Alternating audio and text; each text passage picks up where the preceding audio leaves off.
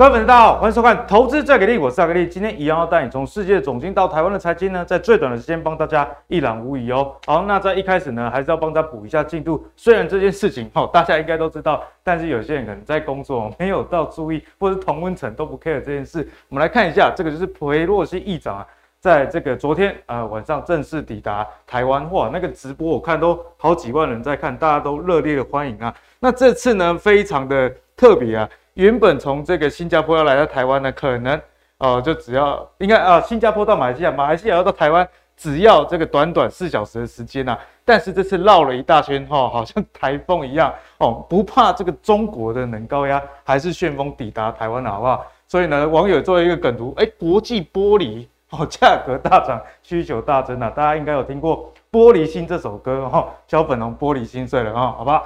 好，那玩笑归玩笑，我们还是要来看一下。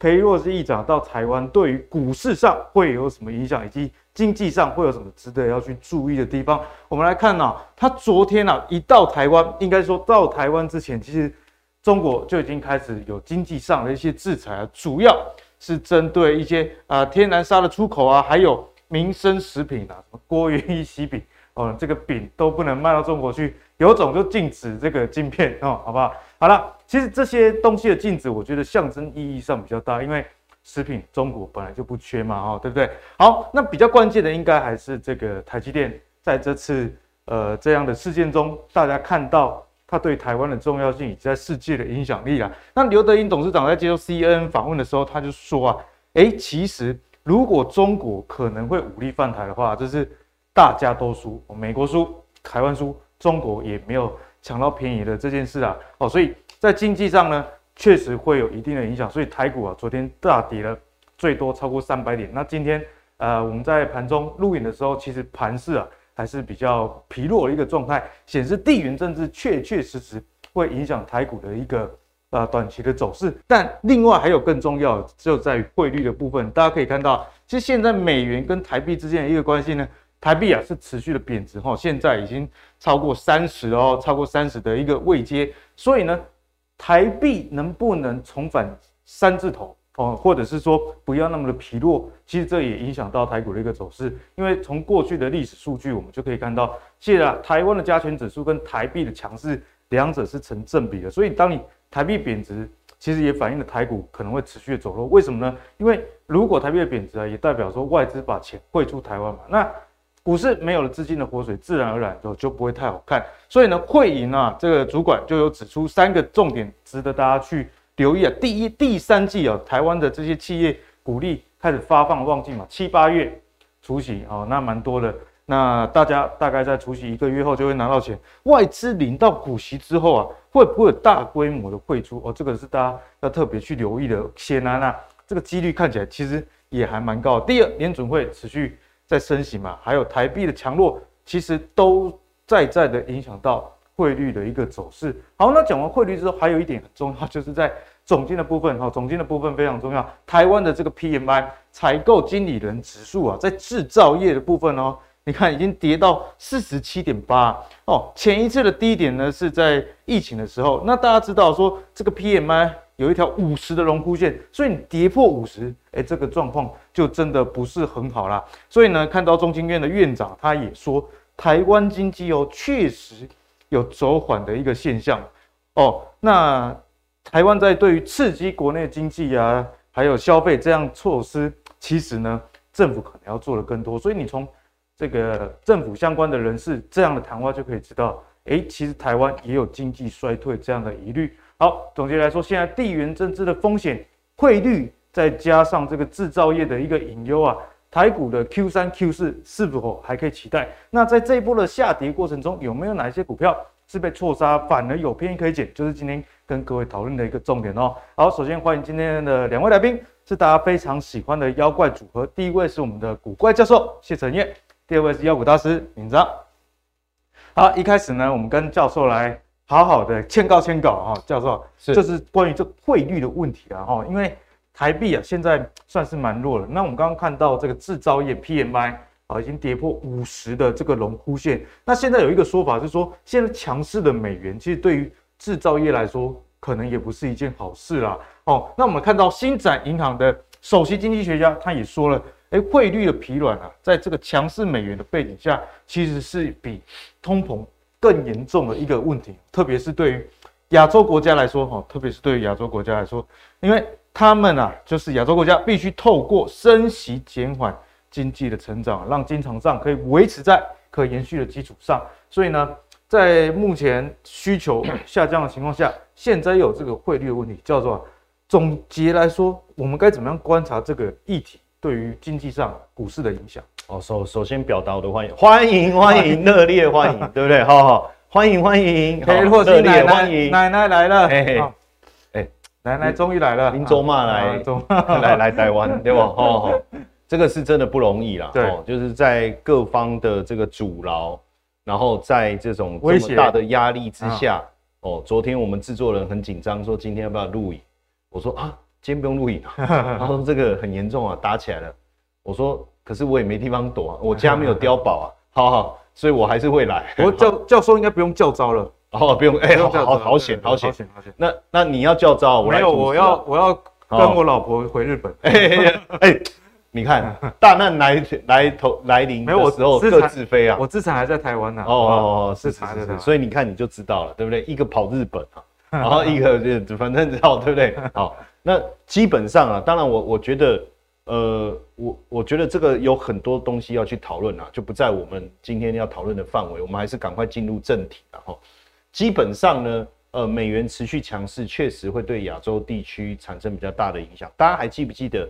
呃，一一九九七年亚洲金融风暴，当时亚洲金融风暴不是亚洲的货币大幅升值，是亚洲的货币大幅贬值。嗯，对。那为什么大幅贬值会产生很大的一个危机哦？你去想一件事哦，基本上哦，如果呃呃，我不要举台币了，我们随便呃随便举哈，比如说巴西好了，因为离我们比较远。好，比如说巴西的这个里拉，如果突然之间大幅贬值，你原本持有它资产的人。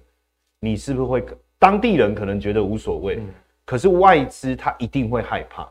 这时候他一定会很快速的、大量的去抛售他手上的，不论是不动产也好、股票也好，各种资产。为什么？因为他如果不抛售，不赶快把货币兑换成其他货币的话，对，那随着巴西里拉不断的贬值，他手上的资产是不断的缩水。那这个时候基本上贬换完以后。他他把巴西资产变卖以后，手上的里拉一定是换美金啊，一定是哈，没有，基本上不会有其他的选择。那这个时候，你就会发现资产被大量抛售的情况下，会产生什么问题？很简单，资产价格的崩坏。对，哦，所以为什么？而且变成是你国际贸易的往来各方面一定会受到很大的影响。这个也是为什么大家担心说强势美元后续的一个问题。实际上，经济环境最好的时候，往往是美元弱势的时候。美元弱势的时候，美元很弱，然后呢，各国的货币很强。那这个时候，资金它一定不想留在美国嘛，它就流到世界各地去投资。而且呢，对美国来讲，他们的跨国企业，其实美国的大公司都是跨国企业，它就一直在各地赚钱，各地赚钱，对不对？哦，那这个其实是最好的情况啊。所以现阶段这个部分，我们要特别留意。当然，现阶段来讲，我们还是谈赶快把未来美元到底有没有可能持续强势这件事情一次把它说清楚。好，现在这个是最新的全年升息的展望，最新的一个数字哈，我们每个礼拜来会帮各位更新哦。而且你各位注意看哦，上次在鲍尔开会之前，我是不是跟他讲，我已经跟他沟通过升三码，有没有？有，是不是这样？最后结果他是不是升三码？就是三码。哎，不干单呢。嗯，对，因为我跟他哎，我跟他沟通很久啊。这中间我们还起了一点小争执啊！什么争执？我气到拍桌子啊！我 直接把那个他给我的报告撕掉。教授，你遇到诈骗集团啊？是这样哦，应该不是哦。我跟他，我还跟他聊很久哎，还这样一来一往，没关系，煞有介事哎。你不要汇钱给他就可以。哦，还好还好，后来他有汇给我哦哦，我 说服他。哎，对对对，基本上哦，我们被就每次都被他讲，我们讲太多废话，对不对？好，还记得我我上面是月份哦，基本上呢，我们把这个。呃，月份先把它写下来哈，哎，呃，三、五、六、七、九、十一、十二，就是开会的时间点。对，然后码数在这哈，全年哦，全年展望，然后这里是一码嘛，这两码在。对，好，一二三三，然后那这边降多少？九了嘛？对，这样是不是九？好，如果是十四码，还有五码的空间。对，但但但因为我圈的位置其实不是代表那一个是几率最高，嗯、我们现在几率最高的其实是几码？十三三码。嗯、可是有没有注意到十三码在往下掉？就是呃不，我看一下哦，对，十三码再往下掉。哎，反而是十二码。然后十二本来十二码就是本来十二码在下面，可是最近十二码上来，哎，拉起来，最新的哦，哦，最新的就是。呃，我再强调一次，就是十三码本来很很几率很高，可是最近在往下掉。而且之前这个 CPI 很高点的时候，甚至十四码，大家对对对，几率很高。但是十四码已经快速的往下掉了哈，然后十三码也在往下掉，可是十二码在往上窜，这代表什么意思？那就是如果十二减减九是剩三三，好，那三的话，那我们就来分配了嘛，就是一一一嘛。哎，也不错哦，对不对？一，但是我觉得几率比较高，会是二一零。哎，如果是二一零，这个节奏就蛮符合教授之前跟我们讲的，对，升息啊，越来越小。因为因为呃，到时候九月的时候看一下七八月的整个通膨的数字已经有和缓了哦。那如果七八月的通膨数字有和缓，但是和缓的力道还没有想象中这么强，那我就在我不用升三，我升个两码。其实把这个。加加息的码数放在前面，其实对抑制通膨感觉效果比较好。对，当然了，你你放后面，那前你还是要前面先想办法把它给压下来，对不对？然后呢，十一月份再降一再一码。那如果十二月真的不再升息，今年的目标到了，那其实大家预期明年升息的可能性就不高了。对，那接着大家就开始猜会不会降息什么之类的。但是我觉得降。呃，因为我们从最近联总会的言论啊，他们说还是有必要啊，什么还是有点鹰派，对不对？所以我，我我我我认为走这个路径的可能性其实非常非常的大哦。以目前呢，我我现在是用目前这个时间点我们所看到的升息几率的角度哦。但是如果说呃到了九月份，呃十三码又再重新窜高的话，那我我的版本应该就是变成二一一。可是不管怎么样，你会发现后面的力道会减弱哦。那这个基本上就是一件好事。就升息最大压力的时候，大概就已经过了，就是差不多。我认为差不多六七月在这里大概就就过了，然后九月开始慢慢会好嘛，对不对？哦，那个阿南德，我跟他聊，他是说八月。阿南德你也你也认识的，我也认识啊。我这人脉人脉很广，人脉很广。好，那基本上我们从最近十年期公债的值利率来看，哦。公债值利率跟价格我同时放，其实我还是要提醒大家一件事：去学习值利率往下走，其实是价格往上走这样的一个概念。所以当然题外话了，如果债券价格往上走，是不是呃寿险公司原本之间的评价损失现在要回冲了？啊，对啊，因为这题外话一句话，寿险公司哦，这个新闻蛮多的。对，那接下来七月开始就回冲了哦，那这个你可以自己去思考这件事。好，那继续来讲殖利率。殖利率开始往下掉，它在反映一件事情，就是未来中长期的这个利率的一个状态，应该是不会像过去这么严峻哦。不不代表它不会升息，但是升息的力道会减弱。我们从十年期公债殖利率这边就可以看得出来，所以呼应我刚才前面的一个讲法哦。那从整个 GDP 的一个数字来看，第一季是。呃，季增年率哈，季增年率跟年增率到底有什么不同？嗯、其实简单讲，就是季增年率就跟上一季做一个比比较了。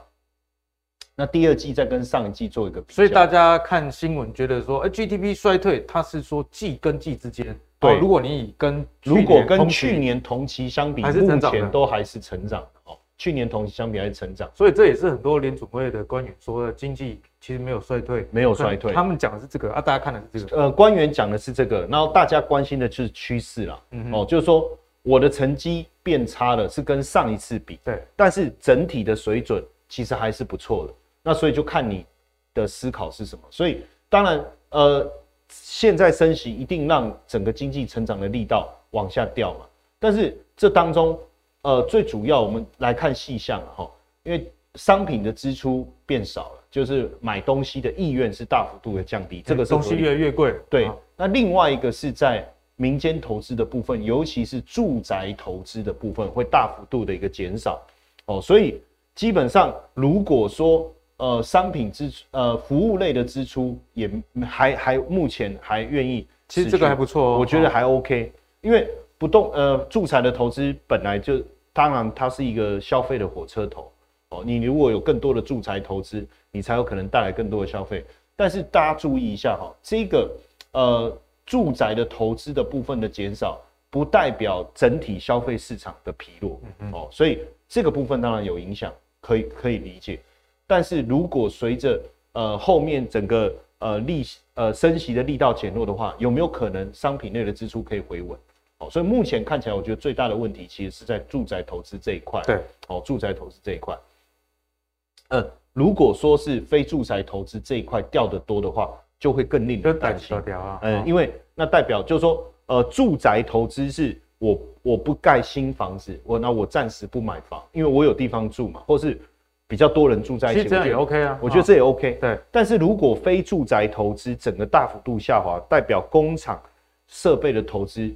这个意愿是很低落，那这个就要小心，这个就会影响到真正的就业啊和经济。没错，那目前还没有看到这个问题，然后那再来呢？现阶段当然我们所看到的都有真的在反映景气确实在走弱这样的一个疑虑。对，为什么？因为十年期公债减两年期公债，大家最常在看的概念就是到底景气是不是有衰退的疑虑？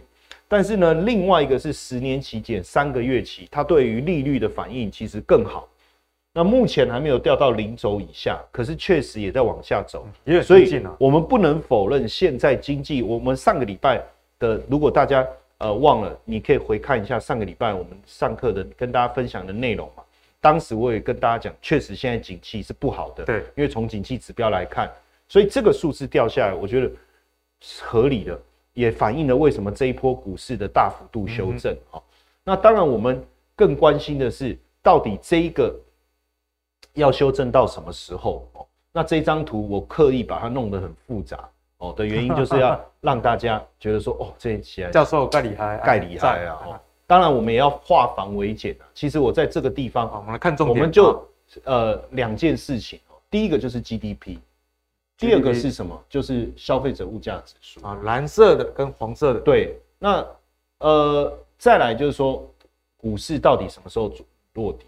那下面这个呢，就是 S M P 五百，很明显，本益比低，当然都常是股市相对低档的时候。你现在本益比跟历史比起来，其实确实在相对低档。对啊，对啊。但问题问题来了，就是说什么时候才有可能开始翻多？那我们要讲的，但股市早就已经大涨上来哦，所以我觉得如果比较精确一点，我还是希望看这个 CPI。可是看 CPI 能不能再有一个辅助哦？我们可以用这一张图来对，这张图是什么？叫 ISM 新订单指数。这个的好处是什么？第一个，制造业这种 ISM 它是用统计的，就是说你对未来的预期。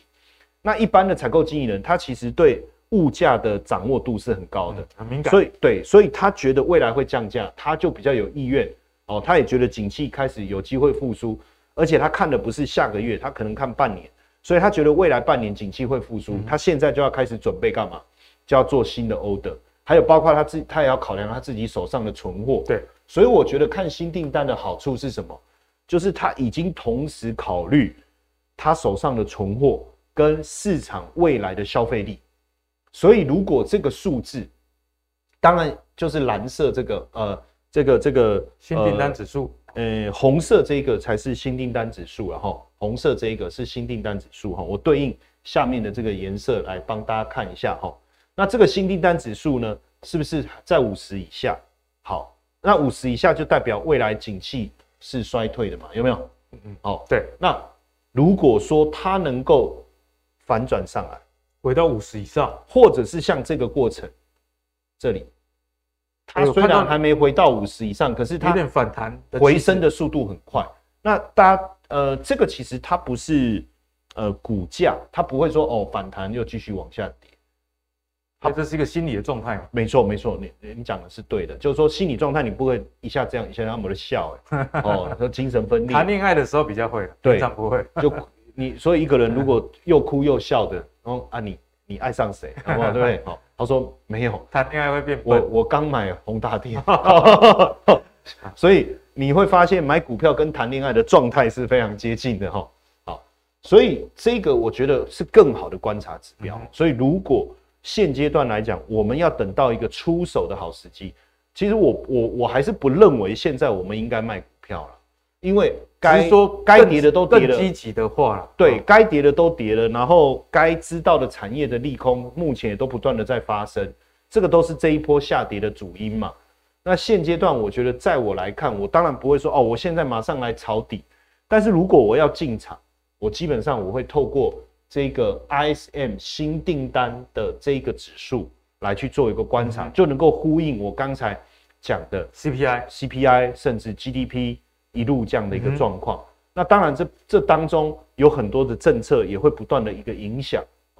那你要做综综合的考量不容易哦，不容易，毕竟不像我这么博学多闻。不过没关系了，教授每个礼拜都会来，大家哎对对哎对对对对，没错没错，感谢你哦。那所以我觉得你就追踪这个数字，这是一个比较好的方法。好，所以呢，从总经上来看啊，现在很多人相信啊，跟阿格力一样，其实都很想要去抄底啦。哦。你如果手上有一笔钱哦，想要再投资的话，那教授今天给大家建议就是，哎，现在的股市本益比确实是已经不高，可能在相对的低点，嗯、但是相对低点不是功利金麦贝的温谈呢，真的。哦、那这个反转点呢，教授给大家很诚恳的建议啊，CPI 往下走哦，就代表大家通膨压力没有。这个、这个这么大，好，那如果又看到新订单指数往上走，哎，这个不仅是这个总金数据开始有好转，那对于企业的内部人来说，他们也看到一点产业的春燕，哦，那这个时候你出手胜率相对来说就会比较高了。是好，好，那讲完总经之后，我们继续跟教授来探讨在股市的部分啊，哦，因为我们每次的都会请教授，哎，先帮我们把脉整个大方向，因为你在错误的道路上奔跑啊。是徒劳无功了哦。那接下来再来看一个产业，没有啊？那个、啊、那个，我们那个呃，宝春哥，宝春，他说一直走一定会到、啊 哦，那个代表他在一对的道路上哦，所以要对，所以他觉得他坚持是对的。哦、OK OK，、哦、对对对。好，那我们就来看哦，下半年啊，IC 设计类股该怎么看？因为上半年台股里面跌最凶的类股之一就是 IC 设计，对，这什么敦泰啊、天钰啊、哦，乐高、明明茂，我们看了。来看几个重要的公司啊，法说会的一个内容。第一，那当然就是大家一定要关注的联发科哦，毕竟是台股很重要的全资股啦。他说啊，下半年的营运呢，其实还是受到手机市场的逆风哦。大家知道说，全球手机出货量一直在下降。那今年全年的这个表现呢，EPS 大概还是有七十七到七十八，还是相当的不错了哈。但是也因为这个下修出货量的关系，所以市场上在对它的股价的估值上。就给的没有像之前那么高啦。哦。那跟 Intel 之间的合作发展呢，我相信大家就拭目以待哦。所以发哥看起来还算中性的，有好有坏。不过呢，像瑞昱啊，瑞昱就是说对于毛利率哦，它其实是蛮相对保守的去看待哦，因为消费端的网通价格端已经有压力了，这就是我们一直跟大家讲的，消费端也会受到通膨的一个影响。那智远的部分呢，其实它投资了很多在这个 AIoT 啊。还有这个车用工控的一个部分，它表示啊，下半年渴望先蹲后跳，所以你从这句话就可以知道说，其实还是要蹲一下哦。所以已经看完三家，看起来其实产业上大家都没有那么的乐观，比较好一点的是创意了哈。创意说，哎，营收在第三季渴望持平，或者是。略优于上季，有略优于中上季，还是不错一个情况。好，总结这四家公司啊，教授，我们该怎么样观察 IC 设计类股在二零二二的表现？其实我相信，对我们的粉丝来讲，哦，这这这四份报告看完，看这些工商 哦，就是其实真的看不太懂。那到底是好消息还是坏消息？就听完半天以后，对不对？哦，那我很简单的把重点挑出来。好，很快的，第一个。中长期回温的进度，意思就是告诉你没进度啊，就没进度的时候就讲未来嘛。现在给不了，就说我未来会给你。你到底会不会娶我？这个呃要看我们未来整个交往情况，我们能不能在未来中长期能够逐渐的升温？哎，其实你蛮适合当官的，哎，当官讲话都这样。哎，就讲完讲的很有道理，但是哎，他刚才讲什么？好，有没有？就讲了一大串以后，所以联发科这样看起来是这样，重点就是没有哦。那瑞昱的部分，你看哦，他说对，他是讲的很清楚了，他已经跟你讲，对毛利率相对保守看待。一个公司毛利率如果它往下调，那你对你获利的能力一定会产生影响，一定的。所以这个部分也不行嘛。那智源，你看可你刚才也讲得很白了嘛，渴望先蹲，渴望先蹲有什么好渴望的？哦，对不对？渴望应该是说你会越来越渴望成长，对，渴望啊，什么渴望？所以看的是大家就会看到后面又会被渴望，因为渴望是一个正面的词，嗯哼，然后会被渴望跟跳。可是我跟各位讲，一定是先蹲，重点是蹲呐，而且重点中文其实蛮博大精深。那你要蹲十次以后，你的大腿才会越来越强大，哦，对不对？所以这样看完这这一支的结论也是，我都不用看线图，对不对？好，那创意可能好一点，因为他说渴望持平，像这个就用对了嘛，哦，或略优，对不对？这个就没有问题，就看起来不会太差。对，可是呢，投资市场是这样。你很好，其他人不好，你还是会受到影响。出局线哦，因为呃，大部分产业不好的时候，你的量交易量上不来，哦，交易意愿薄弱，你怎么好资金进不来？嗯、所以我很快的总结一下哈，我们就从这个是我最喜欢看的大户、散户啦，哦，你看联发科哈，基本上法说会之后啊，其实法人没有没有积极参与的意愿，虽然有买一些啦，就我觉得还 OK 啦。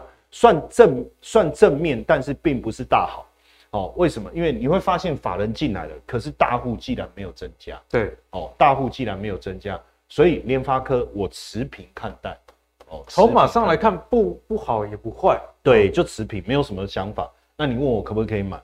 没有没有想法，就我没有想法。你要我买它，我没有，我没我没有什么没有想法，就是不会买，就不想买。但也没有，那我又不想伤你的心，所以我就会想没有想法，这样子。就是我，我不是不喜欢你，我现在还不想谈恋爱。对对对对，也许有一天我想谈恋爱的时候，我会找你。好，是这个逻辑，对不对？哦，哎，好。然后瑞玉的部分哦，你注意看，我觉得比较麻烦的地方是什么？就是它在这个足底的过，感觉在足底，可是量很大。对，哦，有点乱。那目前你看哦，原本法外资看进来了，又突然大调节，投信也没有积极的买进，哦，感觉都做蛮短的。对，然后我觉得主要是。好像散户又一直在增加，所以这个如果你问我，我一样也是持平看待，因为呼应刚才基本面的东西。好，那再来是智源，智源这一档其实早期是投信还蛮喜欢，可是你看这一段时期以来，投信是持续在减码，最近也没有什么加码的动作，完全没有哦。那大户的部分也跟着持续在调降，尤其是你注意看，它每次跌就爆量。哎，教授，这个下跌滑幅都不小，七十到六十五%。对，这个很多，而且而且只要是跌就爆量，所以基本上这个我是真的觉得暂时可能，呃，先暂时、啊、对，不要跟他碰面比较好一点哦，暂时不要跟他碰面。这个人状态不太好。对对对对，给给他给我带赛。嗯，哦，那创意怎么样哦？其实从现行的结构来讲，它比其他三个好，可是为什么它呃多头排列，股价也能够站回年线之上？可是涨不动，就像我刚才讲的，你你再优秀哦，你还是会被其他人拖累。就像商圈的概念，这个商圈不好啊，你东西好吃。比如说你这么会念书啊，你今天到野鸡大学去，说实在，你会不会被其他同学带坏？给干嘛？给干嘛？而且你发现你不用努力也能第一名的时候，你就会想，那我还努力干嘛？对，人都会有惰性，一定有惰性。那所以我觉得现在的难度在这里哦，难度在这。那我们也发现哦，它上来以后，法人参与的意愿其实没有那么积极，就是断断续续。我觉得还是大环境的影响、嗯、哦，所以基本上结论哦，就是啊、呃、提醒大家哈、哦，就是 这个 设计，你看我自己都笑对对对对对，就是哦，我严格讲这一段就是要提醒大家风险的，先不要那么急着。哦，要来抄底的。嗯哼，好，谢谢教授给大家解析哦。因为我们看到这个 IC 设计相关的公司，其实不管是哪一家，筹码面上看啊，其实资金还没有进去冲刺这样味道。所以你不要觉得说，哎，上半年相关的 IC 设计公司一个人留着追啊，那在最近台股下跌，你又想要去抢一个反弹哦？看筹码上来看呢，跟教授一样哈、哦，没什么想法，大家这样懂意思了哈。好，那接下来我们要跟妖股大师来请教。台股的盘势该怎么看呢、啊？要不然是裴洛西啊，这个议长啊来台湾，昨天啊，不管三七二十一，大家也不知道他真的会不会来，但是就已经先预防性的啊，先预防性的下跌。那今天呢，早盘也是有点疲弱，但是我觉得昨天似乎已经有反应过，反应过了，呃，有些人反应过，所以今天才没有跌那么多啦。好，那在台股这样的状态之下，后续我们该怎么观察？毕竟最近大家本来想说要攻万五啊，那美股其实也都已经站上季线，没错。但是我们离这个季线啊，这橘色这条蛮远的。哎，其实连车尾灯都还没看到，所以后续啊这段时间我们该怎么去看呢？好，首先哦，这个裴洛西这件事对台北股市来讲一定是短期现象，好，所以大概一天到两天会反应完。但今天有个比较特别的。今天的成交量现在还没收盘哦，不过今天预估量非常非常的低啊，大概一千六到一千七而已。一千六到一千七，先跟大家报告，你们看节目的时候已经收盘，但我们现在盘中啊，那这个数字应该是今年的最低量，所以目前来看这个量是非常低的哦。所以以这种成交量这么低的状况下，要一次攻万五不容易啊。对，所以为什么上礼拜万五上去又丢回来，上去又丢回来？不过有两档股票是台北股市要攻万五的话，你一定要锁定的。因为这两档股票如果动了，台北股市万五就可能真的站上。所以我们化繁为简，就是对，就看两档股票就好了。因为这一波台北股市有机会上来，是因为国安基金，懂、嗯？自从国安基金说我要护盘了，台北股市才反应起来的。对，那这两档股票就是国安基金会锁定，嗯哼，也是大家很关注的。第一个，台积电领先大盘，它已经先到极限，哦，这个很明显的强。所以台积电一波上来之后，大家可以注意到哈，这一波台北股市有几档股票表现的是好的，一个是刚刚讲到的创意，算是涨得比较多的，另外一个就是台积电的三六八零的加登，这一波涨得非常凶哦，明显的强的。台积电概念的，对，只有他们而已哦，其他人还没有，所以很显然台北股市的外在环境不是那么好啦，变成说，哎，只有少数股票，哎，台积电涨这么多了，啊，怎么其他的供应链只有只讲加登而已？没办法，因为这个量只是这么这么这么一丁点而已。可是有一件事哦，跟大家分享，为什么要看这些个？台积电这么强，大家有没有注意到？诶，手机卖不好，卖不好，那九月不是要发布？就下个月啊，下个月 iPhone 十四就要上市了。而且原本的 iPhone，对，大家本来预期会衰退，苹果财报公布也没有。苹果没有哦，苹果说不哦，那个衰退的是 Enjoy，不关我的事哦。果粉的信仰也还是很强，我们信仰比较强烈一点。好，所以好朋友们。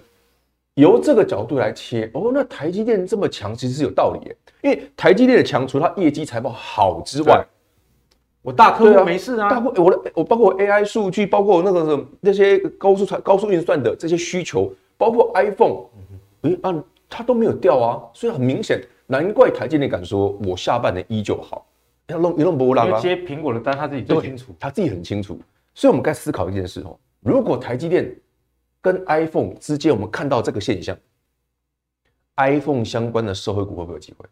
哎，可以这样去，你可以思考哦，这是一个哦，哦，因为我们刚刚讲的，哎，那个创意那高价股，对不对？加登嘛，能沙霸扣高价股，iPhone 相关的股票，大家自己可以留意。而且原本大家觉得手机的出货量连 iPhone 都会下修，那相关的概念股，用逻辑上来看，一定股价也杀，一定是便宜的，一定被杀一大段。所以你回头想想，哎，可是我先跟大家讲哦，现在是八月初哦。你现在想看 iPhone 十四的概念股是有机会的，你不要等到 iPhone 上了才看哦。通常他们在 iPhone 上之前就涨完了，每一次都这样。股票就是买在预期，对，买在预期，卖在实现。那实现的时候就都就没了，所以你不要等真的九月上了才来说，哎，那我来看 iPhone 的股票，不要。嗯哼，现在要看就要看，你现在找就要找的。所以你从台积电，哎，有没有机会站上去？如果台积电可以，以台北股市今天来讲了，台积电其实很强，又接近五百块了。它如果可以稳稳的突破季线的话，台北股市的万五并不难，真的不难。但另外还有一档股票也很重要，它是在台北股市里面很明显的领先市场的股票，也是大型股。红海，红海，这个这个真的很强。以台北股市昨天杀三百点，人家长这样。其实你看这根好像很长，但对数字来说是不多，但是它很强。对，所以你可以思思考一件事哦，不是只有市场上外资投信都认同哦，所以红海今年很不一样哦。那红海，诶，它也是 iPhone 十四的啊，但我请大家看的是上面两项，电动车跟低轨卫星，因为毕竟 iPhone 这个梗它也用十几年了，这个哦，iPhone 它并就是组装而已啦，这个对它来讲帮助已经有限了。真正你要看的是什么？对于红海整个集团来讲，他们所 focus 未来成长的重点，嗯、要么电动车，要么低轨道卫星。所以，我们今天的节目重点就要聊这个。如果我们从台北股市要不要上万五，那看两档股票：一台积电，二红海。这两档如果一动，台北股市一定过万五，而且是真的过，不是像上礼拜上去又没什么力又丢回来。其实有时候你比方说拉金融啊、拉航运什么去过的动逃，那个强度不够，也不动逃确实。你真的要知道台北股市让股民真的哦有信心，哎呦，我们万五真的涨回来喽！你要么拉台积电，要么拉红海，要么就两个一起拉，这才会是真的过，而不是这种诶好像过了又好像没了，那个大家都没信心，比较指标性的意义啦。所以聊到这里，思考一件事，那你股票要买什么？嗯哼，你要么买台积电相关的，你要么买红海有兴趣的电动车或低轨卫星，嗯哼，这才是你接下来很明显、明确的标的所在嘛。那我们等下就来检视看看，到底是不是真的长这样。好，所以低轨道卫星这确实是一个蛮不错的题材。我们今天节目也帮大家统整了一些资料，就是低轨道卫星已经进入到产业成长期。其实低轨道卫星呢，在过去大家啊虽然有听过，但是还是觉得说不知道那是什么东西。可是自从俄乌战争开打之后，哎，马斯克对给乌克兰这个低轨道卫星，大家。就想到哦，这个东西原来是这样子使用啊，网络真的可以到无边界这样的一个运用啊。我们来看一下资策会的一个资料，他说全球的卫星产业哦，会从二零二零年的这个二七零六亿美元呢，到二零四零年会达到九千两百五十二亿。那如果以复合成长率来看啊，是四点九 percent。坦白讲啊，这个复合成长率，你如果单看数字来说，并不是。快速成长一个产业，但是如果到二零四零年呢、啊，都可以有这个复合成长率，换个方式想，这个是蛮长线的，这个很长线的一个一个产业啦。好，那台湾其实有蛮多公司已经打入 SpaceX 啊、OneWeb 这些大厂的地面设备站跟低轨道卫星哦，抢占这些商机。那我相信台厂啊，其实在这些电子零组件部分。嗯这本来就是我我们的强项，没错哦。但是相关的公司其实大家比较不熟悉。你说 iPhone 概念股，那个大家很熟了，马上脑 袋已经浮现。你随便举了好几档。对，那低轨道卫星呢？敏章该怎么看？其实低轨道卫星哈，毕竟我们刚刚讲，它是一个很长线的题材，所以有些公司我们先讲明哦，对，还没赚钱啊，已经赚钱的股票都已经涨上去了。有些公司还没赚钱，但这一波我发现一件事非常非常的有趣哦。呃，不管台北股市、电子股面，很多财报第二季出来不错的，反而都跌很惨。第二季财报不错，跌很惨。上上礼拜跌停的星星就这样啊。第二季出来很棒嘛，跌停。对，因为他说我第三季可能不太好，就跌停了。那回头想想，低轨道卫星为什么这一波这么强？如果你这家公司原本没有很赚钱，或者本来就是不赚钱的公司。我们不会期待他第二季、第三季马上赚钱，对，所以对他来讲，他没有什么第二季不好的问题，因为我本来就不好啊。所以原本班上不及格的，对啊，反正改天突然及格，你会吓到，就会吓到。可是股价就这样哦，大家不要觉得很奇怪哦。你说，哎、欸，那个星星啊、景硕都基本面很好啊，财报很漂亮，啊、那股给股票怎么那么那么弱？结果回头看看低轨道卫星啊，那龙博碳今天股票很强，我这么一个拉，这个你看了会你会傻眼哦。注意来看这几档，很好玩。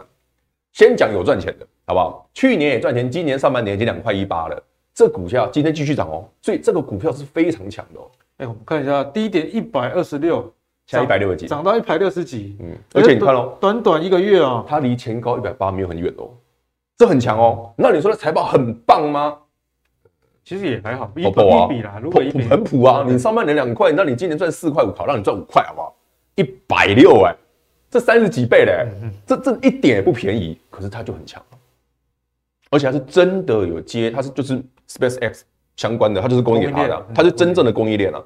所以你首先你要看低轨卫星的时候，先讲哦，今天不要论战基本面的问题，因为他们真的普普通通，但是他们的股价就是强。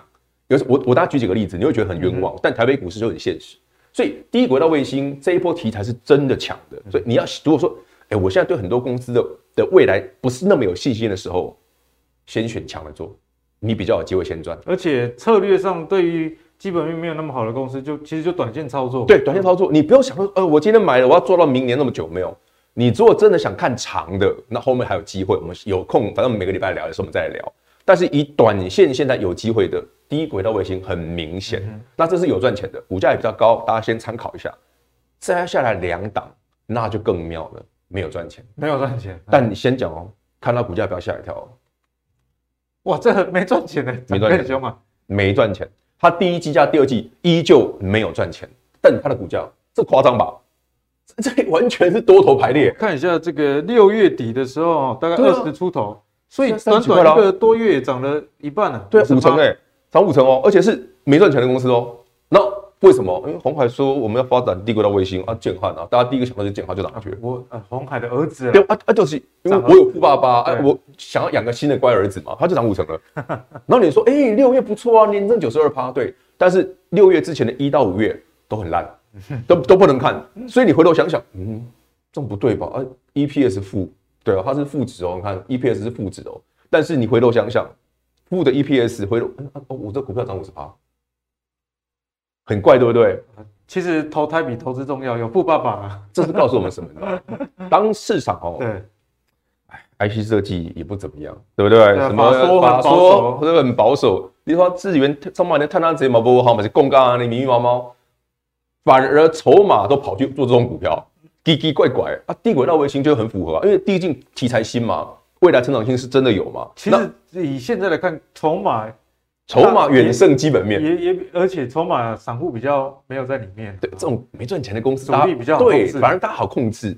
所以这一今天你会觉得，嗯，那我是真的要买这种吗？还不是走这个哦，还有一档，这档更妙，大家可以看，EPS 都是负的。台阳，台阳，它旗下今天它已经慢慢上去了。也就是说，当我们在发现台北股市有一些股票，哎，呀怎么没有基本面在涨？它其实就是这个这种这种股票涨题材，然后呢？当高价的一动，低价的跟，就像之前我们在讲宏达电元宇宙的时候，很多人不认同啊。可是你回头想想，这一个多月宏达电涨多少，对不对？这一个多月那几档全部 EPS 都是负的，涨多少？这也是一样的逻辑。那 EPS 负哈，在现在为什么可以做？是因为台北股市所有有赚钱你认同的公司筹码都很烂，散户一大堆，那所以比怎么卡在里面？比财报没用，那就比那就比筹码，比比比梗啊，比有没有题材？所以元宇宙的股票都不探及。好，等那几只哦，就是宏达电相关的，什么建达啦、建那个威盛啦，好，宏达电那几档股票哈，唯一的特色就是都没赚钱，但涨很多啊。你再看嘛，有没有很像啊？都没赚钱，但涨很多，也是五吧，五一个月涨五成哦。所以刚刚那两档看完之后，你在想，那红海不是还有一档叫太阳的吗？它也有机会啊，而且相对低档，低轨道卫星里面很指标的，很指标啊，很指标。就是如果你看到相关的报道，看。概念股有哪些？一定有，一定有太阳，所以啊，它没什么涨到哦。所以说，刚刚这两档，如果觉得哇，那个这这个涨这么多的妖股大师才讲，那太慢了。那这个喜欢买便宜一点、股价相对极其低一点的，这个你就可以参考。但先讲哦，我们都话先讲前面哦，这两档低价的股票，包括建汉，包括台阳，什么时候会赚钱？不知道，真的不知道。但是你如果从筹码的角度来看，诶。它比台北股市强很多，即便在台北股市昨天跌三百点，它没跌。其实今天又跌，它还涨。其实盘越烂的时候，这种这种奇奇怪怪的反而有机会。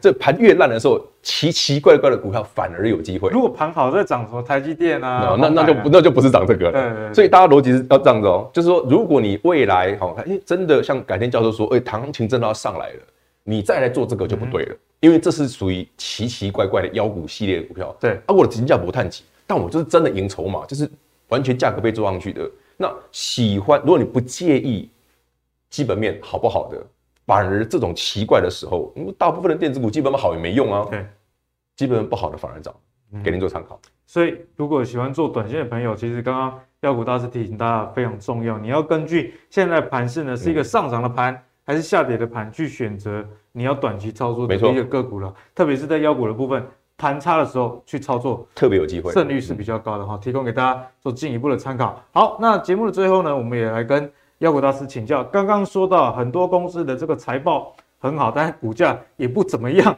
哦，那我们就从中找出一些范例，那莫过于这个航运为主了。你看我，我都点头如捣蒜，就是这样。这个这个基本面已经好到我们不用再讲。欸、我昨天看这个我自己手机的 app 都有统计即时的本益比啊，嗯、我看那个长荣本益比一倍多，对对，非常很夸张哦，非常的夸张，很夸张。那我们看一下航运业的这个航运指数呢，其实从七月初的时候啊，出现了一个低点，但是低点其实哎、欸，为什么说它是低点？就后面一路的往上涨，所以今天就是来跟大家讨论，哎，有些朋友其实手上哦可能还有船票，因为套牢了，对，卡住了，所以我们现在就来。请妖股大师来帮我们解析一下。好，那我们看到，其实在今年呢、啊，其实塞港、高运价这些因素其实都还有存在。虽然是有趋缓，没错啦。哦，我们可以看到，货柜三雄就在这样的背景之下，第二季的财报即将要公布。现在法人估啊可能会跨越两千亿的大关，而且重点是这一句哦，第三季呢也会更优于第二季。那现在是八月份了嘛，那八月十号也会公布七月营收，我觉得大家可以来看啊。哦，这件事情会不会是真的？其实七月营收大概可以见真章，但我觉得几率很高，因为六月营收还是在历史相对非常高的一个位置，新高附近哦。对啊，所以呢，航运相关的公司妖股大师，我们就来帮大家扫描一下，怎么看？好，首先这一件事哈，应该是蛮笃定的，第三季搞不好比第二季更好。但是我昨天在整理资料的时候，因为之前就有很多投资人问过这件事，到底航运股行不行？因为他们从各个角度来看，这财报这么好，比电子股好太多了。你看，你说电子股第二季、第三季有疑虑，人家优于哎，啊个够嘞，股价都不动。后来呢，有一件事我们思考一下，很容易理解。好，为什么股价不动？去年赚四十二块多，今年随便也超过五十块，这不难。但但什么？不是你不要你不要看技术线型，这档股票你看技术线型没有用。投信也买啊，外资也买啊，啊啊！你的股价怎么长这样？都没都没去呢，白呢？台北股市已经反弹了一千点嘞，啊，它怎么是平的？这这很妙吧？如果说，哎、欸，台北股市反弹了，那你好歹我们这个除权息的要补回来吧？对，要填个全息合理吧？去几千点呢？啊，我赚那么多钱，二六一五红万海，你你股价涨这样，来，记不记得之前航运股在飙的时候长什么样子？哇，那个一百变两百，两百变三百，那种感觉我很爽。很多人都从前两年有赚到航运股之后，心里都会有这种期待，所以很多人问我会不会再来一次？不会，曾经有甜美过，甜美过，但它不会再来了。为什么？你看一件东西叫这个是从过去这两年哦，每个月的营收你去算一下，嗯你注意看哦，这里的什么有没有？年增率两百趴，有没有？注意到这一块年增率是两百趴，对了，然后再来呢一百趴，到最近几个月有没有数字是掉？这是什么？递减啊！我已经知道你很赚钱了，可是我的月营收的成长性是一直在递减的。到今年你看哦，每个月其实是平的。嗯，我会赚钱，但我会不会再更赚钱？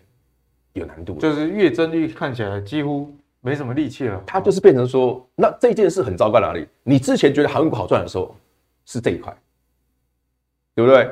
我每一年的每个月的数字哇，都出来都几百趴这样跳，几百趴这样跳，股价很飙。到我我现在数字还是很漂亮啊，但但但但为什么股价都不动？因为市场已经认定它不会再有高紧绷啊。对，就是我的成长力道来到高原期了，我要跟紧绷啊，气力放尽了。所以，我们再来看股价，每一次的反弹都在破，每一次的反弹都在破。你看前面这个高点是一百六十七，对不对？最近一次的高点，诶，除权息之前，在更之前的是三百，所以以即便我今年赚的比去年还多哦。但是你只能说好，如果我有的话，当台北股市真的站上万五，好，行情比较回温了，对，它可能会来一段。但你说那一段有多少？我认为空间很有限，就是因为刚刚这个图，我已经知道你来到这边了吗？你会发现来到二五二五之后，这个数字都平掉了，就最高点在这边，然后后面就没了。就是你完全对应说是我知道你很好。但是我对你没有期待心，你你得是怎样那样？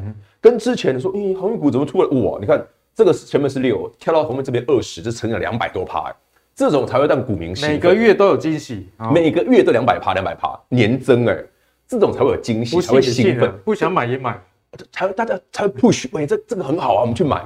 但现在不会啊，哦，我都已经知道你来到顶，你来到最高点了，我对你股价怎么会有期待？市场就是这么现实。好，再来看。长隆是不是也这样？去年赚这么多，今年又更赚。哎、欸，外资也来了，虽然投信没进场。嗯，你从这边每个月你把它拉出来看，哇，前面你看这张线是一百多趴，好吗？后面全部平掉，东西白。到今年以来，对，我们知道数字很漂亮，但它变成是高原期。那高原期接下来是什么？你明年还会这么好？嗯，你后年还会这么好？衰退期啊？对啊，我既然已经看到你营收是高原期了。我如何期待你的未来？所以当股票没有期待性的时候，那好，行情来的时候，哦，台北股市假设今天是一万五，甚至台北股市再上去一段，他们当然会涨啊，因为它基本面很好啊。但是你说它会不会有那种机会来一大段？很难，非常难。好，同理可证，如果每一档股票都涨这样，因为我们看了两只航运股了嘛，对，如果把航运三雄通通抓出来都涨这样，答案就很明显。先不用基本面都，你再看这边就好了，一模一样，有没有？好的时候这个成长性一百趴。阳明的部分，阳明啊，二六零九，基本上从去年哦下半年，你去你知道航运股的高点不就在去年的六七月吗？有没有？就在这个地方。其实如果呃航运股看年增率的话，好像看月增率更好更准，就是说你前面的月增率是很明显的。你到今去年的下半年到今年这一整年，我们当然知道整个数据都很漂亮，它的月增率都没了啊。其实从去年的股价来看，刚好七八月七八月就是高点，高点刚好就是你认同哦，那时候最好最好的时候，它年增一百趴那种，那个时候刚好就是高点。也就是说，我们以后做股票哈，不管什么样的族群都一样，当你成长性已经不见了，那个股价哈，通常你不要对它太大的期待了，因为没有成长性，就不会有人愿意再拿钱帮你。把资金塞进去了很难，股票不是说我们今天公司很赚钱，它就应该要值多少钱，而是今天我第一棒进去了，后面会不会有人看了这个新闻说，哎，他很赚钱，把钱拿进去帮我把股票垫起来？要用这个逻辑来思考，如果不是，没人信啊，你就是反弹，哎，我如果是一个啊，我就是喜欢配股配息的，那 OK 没问题，这个公司很赚钱，但我讲哦，它既然已经营收到高原期，你如何去想象？明年后年会更好啊？如果不是嘞，股利也会递减嘛？啊，对对对？所以，如果未来股利会递减，那它会不会继续下修？会不会自己思考？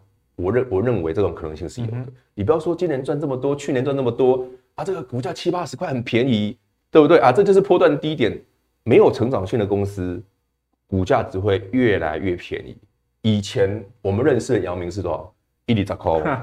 如果用那个角度来看。八十块很贵哦，八十块跟一二十块差很多，哦，会不会改天这种股票慢慢慢慢又回去？嗯，大家自己想，没人知道。哦、所以景气循环股，景气循环哦，很现实。好的时候呢，很夸张，但不好的时候呢，这个过程你会让股价的差异性非常非常大。那今天刚好聊这一这这一段哦，不是说你有我这样唱衰，你可能不太开心，但事实就是这样。如果来到高原期的股票，即便它现在基本面很好，嗯、看起来很漂亮。你还是尽量啦哦。如果你是一个会在意股价起伏的朋友，有反弹哦，减码卖掉才是比较好的选择，给你做参考。好，谢谢妖股大师今天给大家的一个解析哦。那妖股大师刚刚也跟大家讲得非常清楚，在台股接下来呢，你要看会不会攻万五，其实就看台积电跟鸿海。那这两家公司呢，就算你不想买，其实如果他们有上涨相关的一个产业，例如说台积电相关的这些光罩。和哦，像嘉登哦，就涨得蛮多了，以及红海相关集团低轨道卫星最近的发动也是非常强势，就可以进一步去观察。另外，在航运的部分，景气循环股其实真的建议啊，大家不要用本益比的角度以及值利率的概念去看，因为你现在看得到的一个股利，来年啊，后年、大后年可能就不是这样，因为景气。变化的速度真的是非常非常快，所以大家务必要记得这个风险哦。好，那如果你喜欢阿格丽今天帮你准备的投资最给力的话，别忘了到 YouTube 订阅 MVP 财经生活频道。我们下一集再见喽，拜拜。